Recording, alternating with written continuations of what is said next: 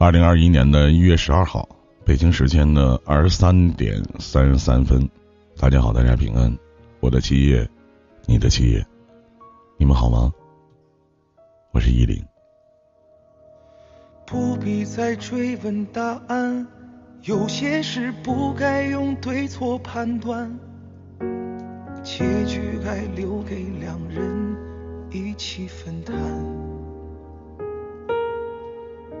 有太多和幸福相关，努力的爱只算说女人呢，出嫁前是无价的珠宝，出嫁了就变成了没有光彩的死珠宝了。再久点呢，就是颗不折不扣的死鱼眼睛了。意中人看你的眼神，在不知不觉中变得陌生。枕边人呢？待你的态度也变得疏离，就算天天的睡在一起，也觉得相隔千万里，猜不透的心思，触不到的温情，这是多少人的常态呀！昨天晚上睡前，我看到单位的同事在朋友圈里边发了段文字，吐槽她的老公，说有时候不知道自己过的是一个人的日子。还是两个人的日子，早不见人，晚不见人，枕边空空，心上空空。星星都知道归向夜空，帆船都知道归向港口，游子知道归乡，倦鸟知道归巢，一个大男人不知道归家。你们说是我太敏感了，还是他太没参与感了？底下呢有一个回答，全是朋友们的热情赞对，是他太没参与感了，有点好笑，有点心酸，一时之间呢不知道该说点什么。只是想到前两年他刚结婚的时候，状态跟现在截然的不同，一下班呢就跟个小鞭炮似的，嗖的一下子窜出去，那股喜悦的劲儿真是藏也藏不住。好几回在深夜里见到他们两口子手牵着手蹦跶着散步，或者是在电影院的门口，冷风呼呼的吹，她被老公呢兜在了大衣里，小小的一团，看起来可爱又甜蜜。又或者是两个人哪也不去，就待在家里，玩着无聊幼稚的游戏，朋友圈里面记录着打闹的点滴，夜晚的灯下见证了相爱的细节。我才知道，原来情人间的相处真的是可以这样腻味，又融洽。可是后来呢？男人工作渐忙了，回来渐晚，两个人的晚餐都赶不上，睡觉前的晚安赶不上。他把家当成了酒店，进门睡觉，穿衣服走人，衣服乱了不叠，碗筷脏了不收，窗户坏了不修。真正让这个女人崩溃的，就是那一次深夜十一点多了。暴雨说来就来了，而他在外边出差，风刮得很大又很吓人，整面的窗户摔打在了阳台上，雨水就这样灌了进来，混着碎玻璃一个劲儿的往窗客厅里边涌。女人一个人坐在水漫金山的客厅，崩溃的大哭。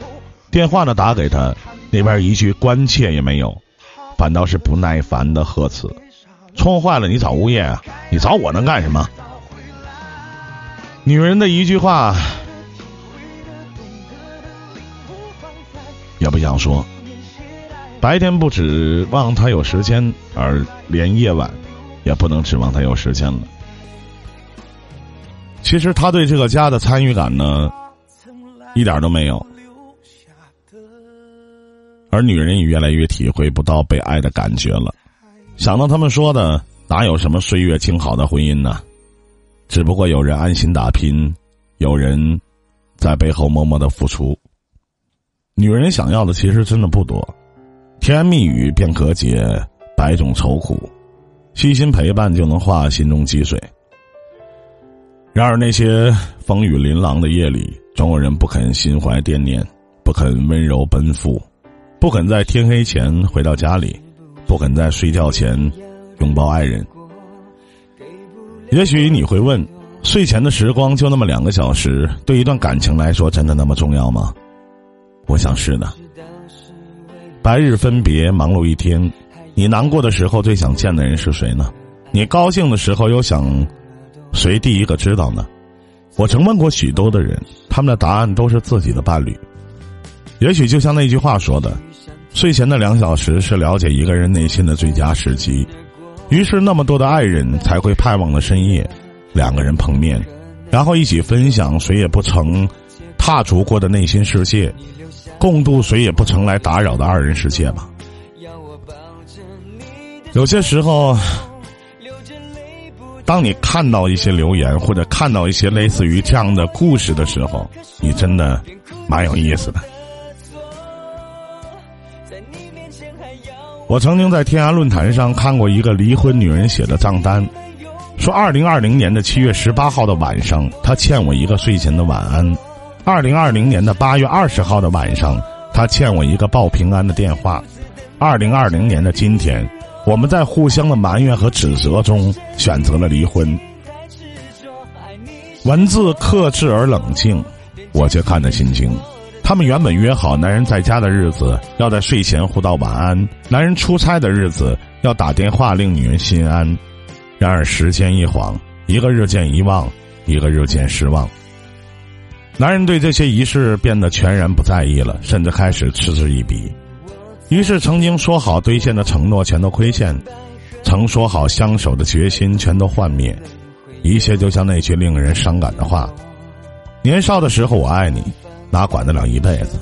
没有付出和坚守，没有妥协和宽容，怎么可能走到最后呢？放弃一个人，一定是遭受了千百次的心灰意冷；认定一个人，一定是经历了千百次的心意确定。各位加油吧！我记得钱钟书老先生在《围城》里边写过：“人事儿太忙了，不许我们全神贯注，无间断的挂念一个人。”我们于红尘间打滚儿，在俗世里奔波，踏着朝阳出门，蹭着夕阳归家。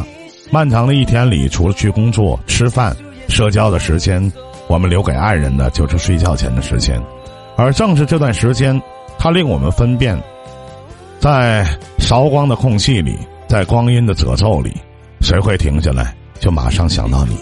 无论多晚，他都会在天黑前赶来见你；无论多忙。他都会记得在一天结束的时候，跟你说一声晚安。无论多难，他都会在深夜脆弱的时候给你力量，让你不惧怕与这世界万兽为敌。就像今天晚上，我和你们说一声晚安，好梦。明天同一时间，我们不见不散了。